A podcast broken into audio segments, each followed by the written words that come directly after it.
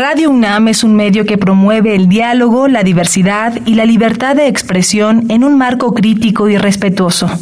Los comentarios expresados a lo largo de su programación reflejan la opinión de quien los emite, mas no de la radiodifusora. ¿Qué podemos hacer hoy por el planeta? Los correos spam generan semanalmente más de 4 toneladas de CO2, pues sus servidores gastan muchísima energía. Bloquea el spam de tu bandeja de entrada y limpia tus correos no deseados de vez en cuando. Así ayudarás a reducir la contaminación y conservarás más espacio en tu correo. Habitare Hola, ¿cómo están? Bienvenidas, bienvenidos a Vitare, Agenda Ambiental Inaplazable. Me da mucho gusto saludarles. Yo soy Mariana Vega y tengo esta gran emoción que caracteriza semana a semana este programa de conocer acerca de un nuevo tema y de compartir este espacio con la doctora Clementina Equiwa. ¿Tú cómo estás hoy, Clement? Muy bien, Mariana. Como bien dices, con mucho entusiasmo, como siempre. Y particularmente hoy a mí eh, me encanta el tema porque como dicen, la vida en el mar es más sabrosa. Entonces, pues eh, tenemos el gusto de tener con nosotros a Silvia Pajares, que estudió ciencias ambientales en la Universidad de Salamanca y ahora es investigadora del Instituto de Ciencias del Mar y Limnología aquí en la Universidad Nacional Autónoma de México. Bienvenida, Silvia. Hola, ¿qué tal? Es un gusto estar aquí con todos ustedes para platicarles de, bueno, pues de un tema que me fascina, que se trata de los microbios marinos, ¿no? El microbioma marino, que es un maravilloso mundo invisible que gobierna el océano. Muchas gracias por acompañarnos y a ustedes que nos escuchan, quédense para conocer más acerca de este tema del microbioma marino. Esto es Habitare, Agenda Ambiental Inaplazable. ¡Empezamos! El Instituto de Ecología de la UNAM y Radio UNAM presentan. Toma segundos destruir lo que ha crecido en años. Toma horas devastar lo que se ha formado en siglos.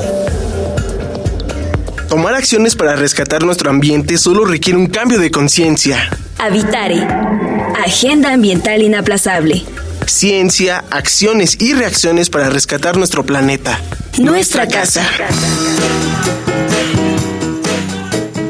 Qué gusto que continúen con nosotras en esta transmisión. Al inicio hablábamos de que el tema de esta Habitare es explorar el microbioma marino y conocerlo un poco mejor, Clement, porque a pesar de que nuestro planeta está cubierto en más de dos tercios por océanos, el agua que se encuentra ahí, que no es potable, que no podemos vivir, alberga una cantidad de vida que muchas veces no, no conocemos y no sospechamos cuántas especies habitan los océanos del planeta. Pues eh, esa es una. Y otra es cuánto sabemos, por ejemplo, del espacio exterior y, de nuestro propio mar que está junto a nosotros, prácticamente sabemos muy poco.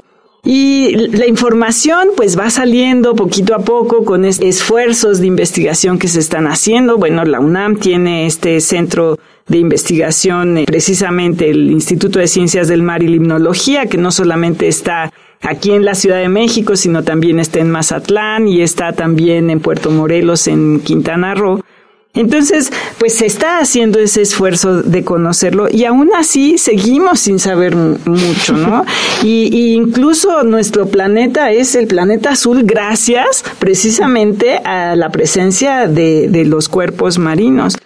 Y bueno, pues al principio de que nos encontramos hoy, antes de entrar al aire, estábamos hablando de esta investigación que salió en Nature, y este grupo de investigadores e investigadoras de internacional estuvieron midiendo el color de la superficie marina, ¿no? Lo están midiendo a lo salvaje. Y lo que dicen ellos, eh, utilizando imágenes satelitales, es que en los últimos 20 años ha ido virando el color azul de, de la mar a un color un poquito verdoso.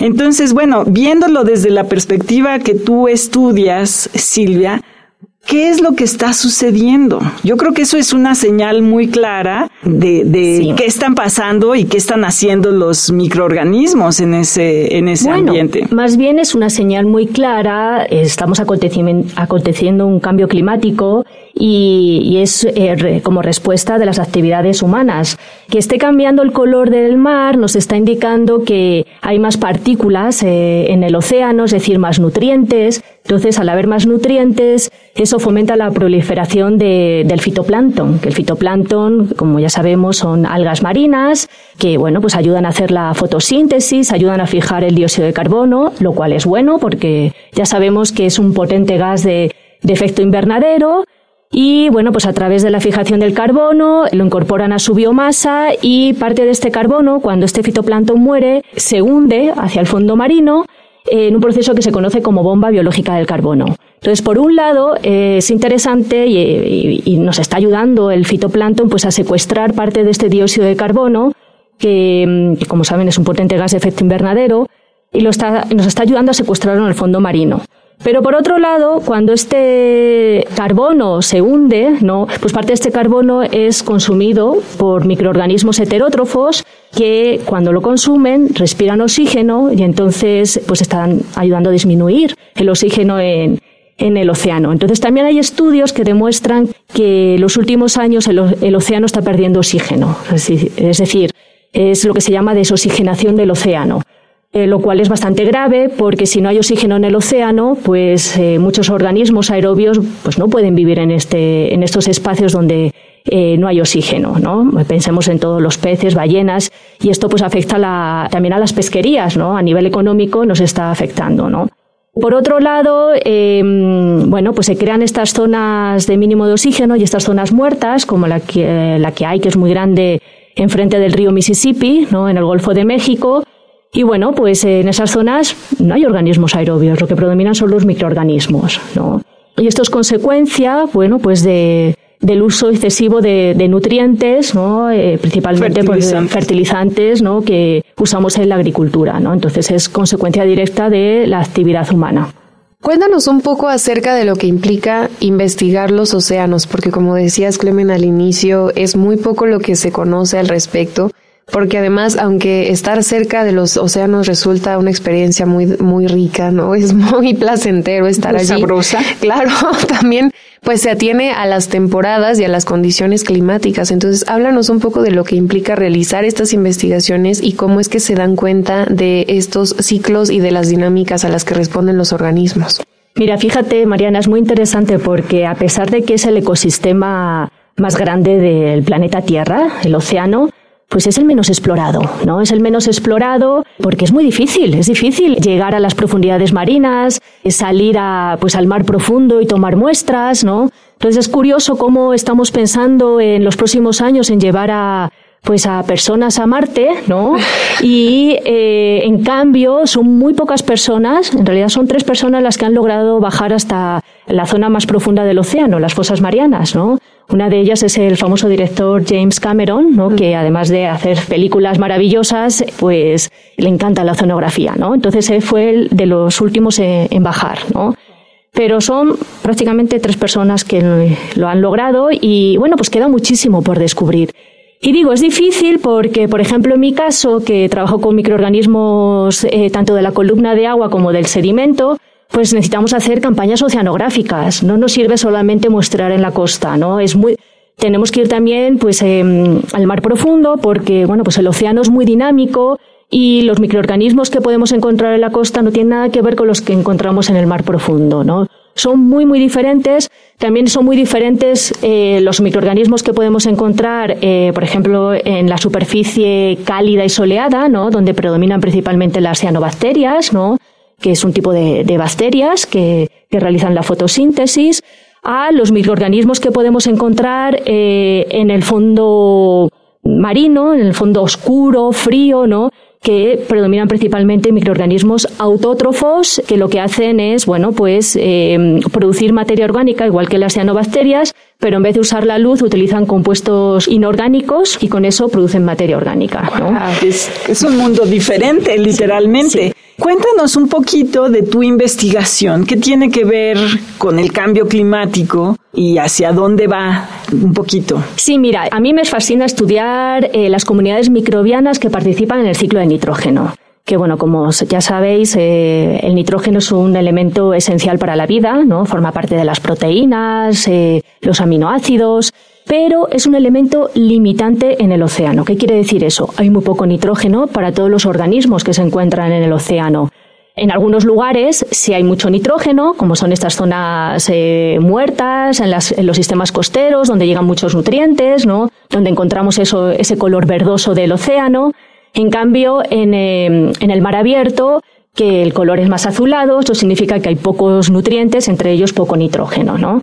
Entonces, bueno, pues hay una serie de microorganismos que afortunadamente son capaces de fijar eh, nitrógeno atmosférico, el nitrógeno molecular, que es el compuesto nitrogenado más abundante que existe en el planeta. Es un compuesto gaseoso pero eh, no es disponible para la mayoría de los organismos. Son muy poquitos los que son capaces de, fijar el nitrógeno y de fijarlo a formas disponibles, como es el amonio, ¿no? Uno de los más conocidos son, bueno, los rizobios, ¿no? Que eso ya sabemos que hacen eh, los rizobios, claro, los que están en los frijoles, ¿no? ¿Te acuerdas de esos nodulitos de frijoles? Exacto, ¿no? Entonces eh, ellos ayudan a fijar el nitrógeno eh, y hacerlo disponible para que las plantas lo puedan usar, ¿no? Entonces, bueno, en el océano también tenemos ese tipo de microorganismos. Uno de los más conocidos, Trichodesmium, que es una cianobacteria maravillosa que fija nitrógeno.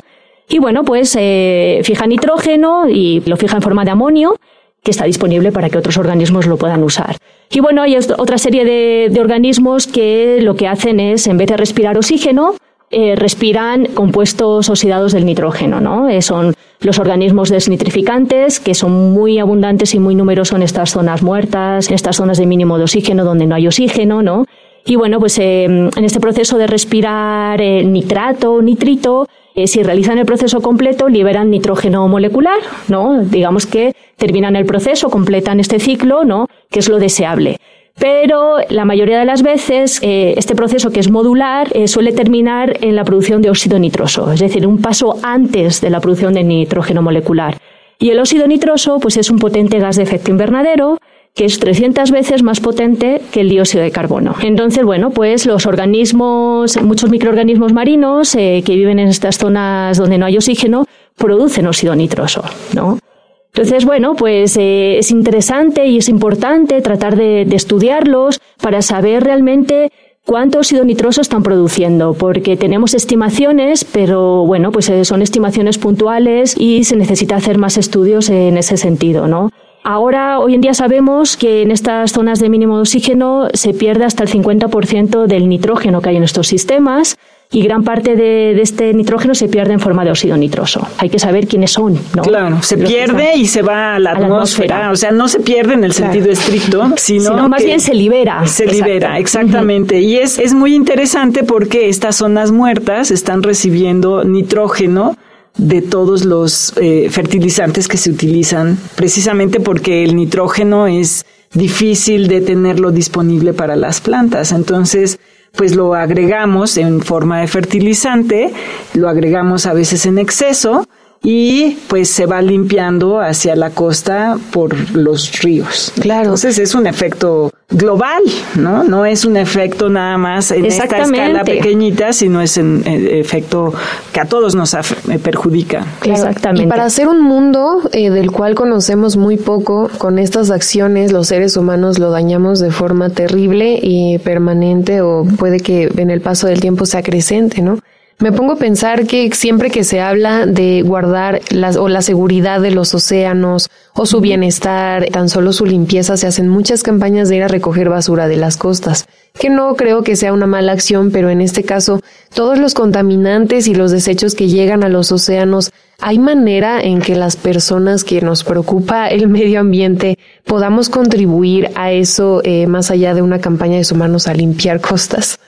Sí, porque claro que hay maneras. Yo creo que sobre todo lo principal es la concienciación, concientización, ¿no? O sea, eh, es importante que, que, que, entendamos lo que suponen nuestras acciones, ¿no? Nos, eh, tanto para el planeta en general y en particular para el océano. Entonces, no, pues no sirve ir a limpiar, bueno, pues eh, ¿qué, tanto podemos ayudar con, con limpiar las playas, ¿no? Eh, con todo el plástico que se genera. Pero si tomamos acciones para tratar de, de mitigar y, de, y pues de, de, llevar menos basura a los océanos, pues eso sería lo, principal, ¿no? Por ejemplo, en, cuestión de los fertilizantes. Pues ya sabemos que estamos usando fertilizantes de manera abusiva y que las plantas, eh, los cultivos, pues solamente son capaces de asimilar como la mitad del fertilizante que, que usamos. Y la otra mitad, pues se, se lava, se lexivia, llega eh, por aguas subterráneas, llegan a, a, los ríos y de los ríos al océano. Entonces, pues eh, esa campaña de tratar de, de concientizar a, pues, a los agricultores que no por echar más fertilizantes van a crecer mejor las plantas, ¿no? Y lo único que están haciendo es un gasto económico, porque claro, los fertilizantes cuesta dinero, y luego, bueno, pues eh, ese fertilizante en forma de, de, nitrógeno pues va a llegar a, al océano, ¿no? Entonces sí, sí, yo creo que sobre todo hay que divulgar, ¿no? Mostrar al público en general, ¿no? Lo que, lo que estamos haciendo, lo que estamos aprendiendo de, estos microorganismos en el océano eh, y de esta manera pues tratar de, concientizar a la, a la población en general. Claro que sí. Y bueno, volviendo un poco a la investigación que haces, ¿qué implica eh, salir a la mar y hacer este trabajo, no? Porque no es nada más tomar una muestra de la agüita que está en la superficie, ¿no? Sino que pues se van varios días. Eh, yo sé que utilizan el, el, Puma, uno de los barcos de, de ciencias del mar. Cuéntanos un poquito de esa experiencia, porque yo creo que mucha gente no tiene idea de lo que implica. Sí, fíjate que, implica mucho esfuerzo y mucho trabajo y en realidad pues también es eh, esfuerzo colectivo y multidisciplinario de, los investigadores que, trabajamos en el océano. Como bien dices, eh, necesitamos hacer campañas oceanográficas. Pues yo tengo la fortuna de estar eh, en la UNAM que cuenta con dos buques oceanográficos. Se dice fácil, pero son muy pocas universidades en el mundo que tienen buques oceanográficos, porque mantenerlos es muy, muy costoso. Yo tengo esa fortuna de, que estoy en esta universidad y en particular pues el Instituto de Ciencias del Mar y Limnología es uno de los encargados de, mantenerlos y de usarlos, ¿no? Sí, cuando salimos eh, al océano a muestrear, bueno, pues eh, normalmente lo conformamos un grupo multidisciplinario de investigadores, con la ayuda de los estudiantes, por supuesto, es fundamental. Normalmente preparamos campañas de dos o tres semanas. Eh, yo muestreo en el Pacífico mexicano, entonces eh, pues usamos eh, el Puma, que está en Mazatlán. Y bueno, pues yo tomo principalmente muestras de agua y de sedimento, pero también hay otros colegas que aprovechando pues estas campañas oceanográficas que también pues realizan sus estudios, ¿no? Entonces, bueno, cuando salimos en barco, como es muy costoso, trabajamos 24 horas. Es, es la verdad, es, es, es un esfuerzo muy grande y es muy exhaustivo porque, bueno, pues el barco eh, supone mucho dinero, ¿no? Es, es un costo bastante grande, entonces tenemos que aprovecharlo al máximo, los recursos que nos proporciona el barco. Y bueno, pues lo que solemos se hace es eh, tres grupos de trabajo. Esos tres grupos de trabajo eh, nos repartimos en dos momentos de, del día, ¿no? Uno trabajamos cuatro horas seguidas y, y, luego por la mañana y luego te toca otras cuatro horas en la noche. Si te toca trabajar de 12 a 4, es de 12 a 4 de la noche y de 12 a 4 de la, de la tarde, ¿no? Y pues el barco no para, ¿no? Entonces eh, es fascinante porque mm, además eh, los estudiantes tienen la posibilidad de aprender pues muchísimas técnicas, no solamente pues mis estudiantes que me acompañan, que pues están aprendiendo sobre ecología microbiana, bueno pues también tienen la oportunidad de, ver cómo se trabaja eh, en otros ámbitos de, de las ciencias marinas. Entonces, en mi caso, nosotros para tomar, por ejemplo, muestras de sedimento, usamos dragas o multinucleadores, que es muy interesante. Podemos tomar sedimentos que se encuentran a 4.000 metros de profundidad, pues bajamos en multinucleador, que son unos núcleos que tienen un, es un equipo muy grande que tiene núcleos que nos permiten tomar hasta un metro de sedimentos de profundidad. Entonces ya cuando... 4.000 metros de profundidad. Claro, y de esos 4.000 metros, pues hasta un metro, metro y medio, ¿no? Y bueno, pues cuando llega el multinucleador, eh, lo que hacemos es luego cortar el núcleo en rodajas, ¿no? En función de lo que queramos estudiar.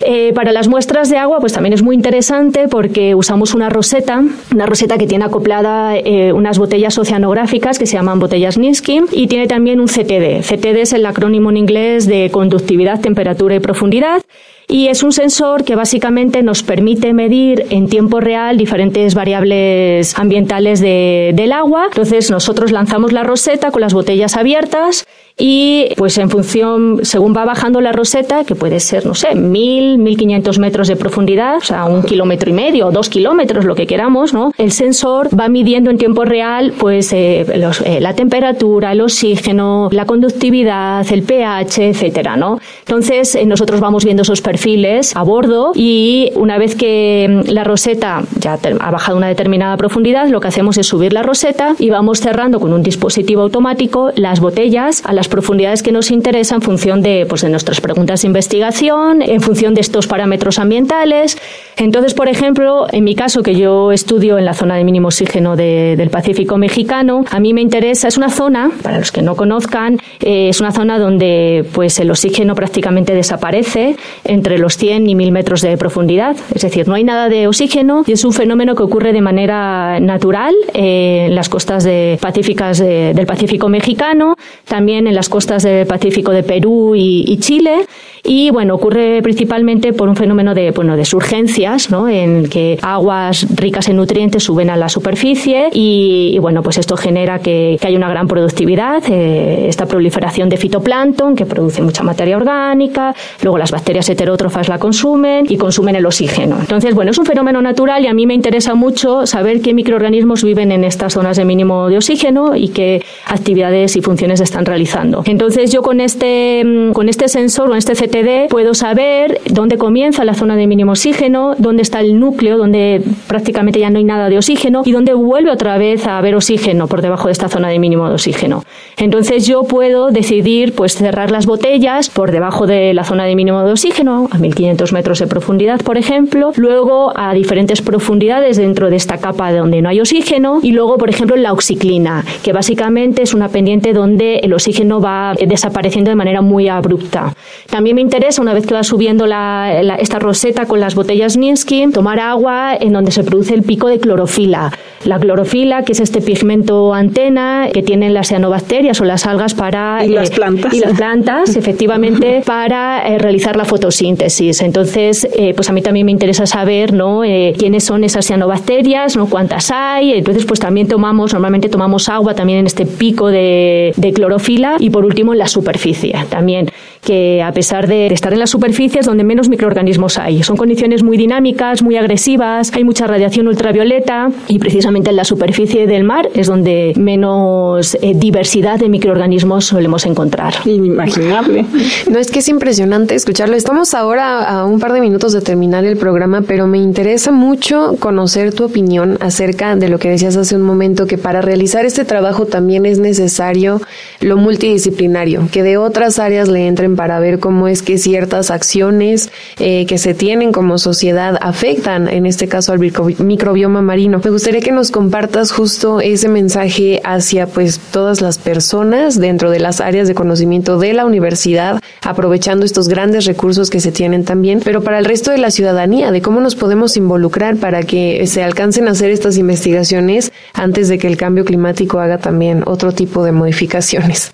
Sí, mira, eso es, eh, es muy interesante porque efectivamente sin, sin, la colaboración ciudadana pues podemos avanzar muy poquito, ¿no? Entonces eh, hay iniciativas muy interesantes que se hacen en, en, torno al microbioma marino para tratar de entenderlo, ¿no? Porque una de las cosas más difíciles de estudiarlas es que eh, no hay que olvidarnos de que el océano es un sistema muy dinámico y muy cambiante, ¿no? Y enorme. Y enorme. O sea, no es lo mismo tomar una muestra de agua a las 12 del mediodía que a las 12 de la noche, ¿no? Porque pues en la noche no hay luz, entonces no hay fotosíntesis. No es lo mismo tomar una muestra de agua en primavera que en invierno o en verano, o tomar una muestra de agua en la superficie en los primeros centímetros que a lo mejor cuatro metros de profundidad. Todo influye, es un sistema muy dinámico, incluso tomando la misma muestra de agua el mismo día de manera anual va a cambiar, porque el, el océano es muy dinámico. Entonces, una de las iniciativas más interesantes que hay es el Ocean Sampling Day,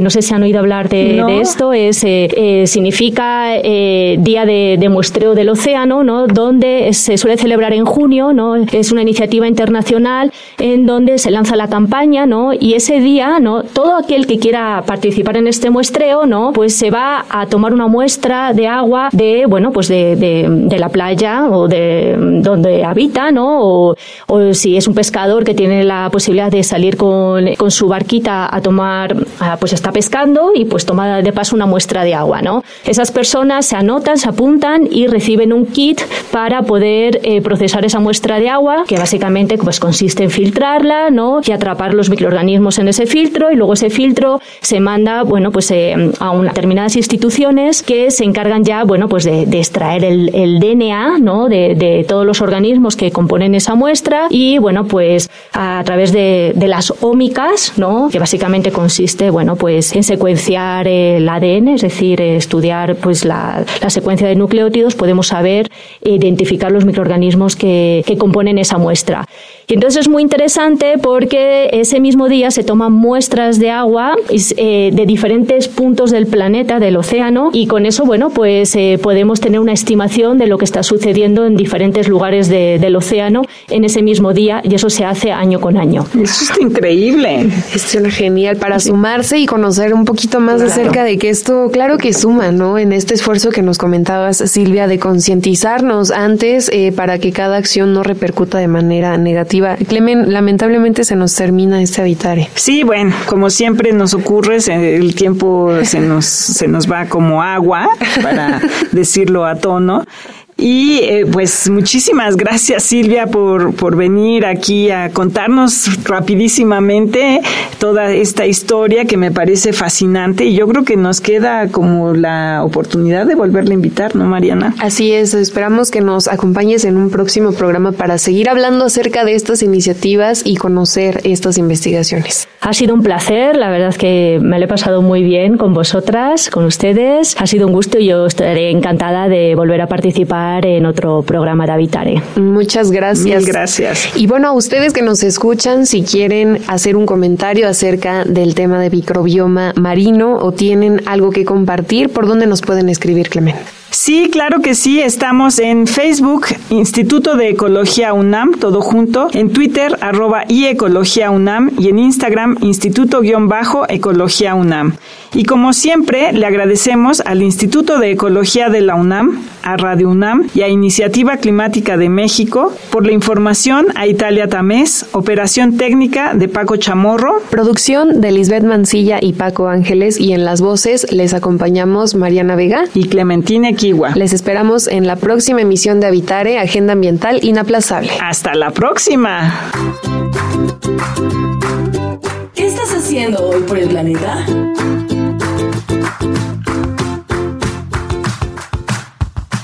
En mi casa solemos captar el agua de lluvia y la de la regadera para regar plantas principalmente y en ocasiones lavar el patio de la entrada. Visita ecología.unam.mx para obtener más información sobre el tema de hoy. Y si quieres escuchar todas nuestras emisiones, entra a radiopodcast.unam.mx. Radio UNAM y el Instituto de Ecología de la UNAM presentaron Habitare, Agenda Ambiental Inaplazable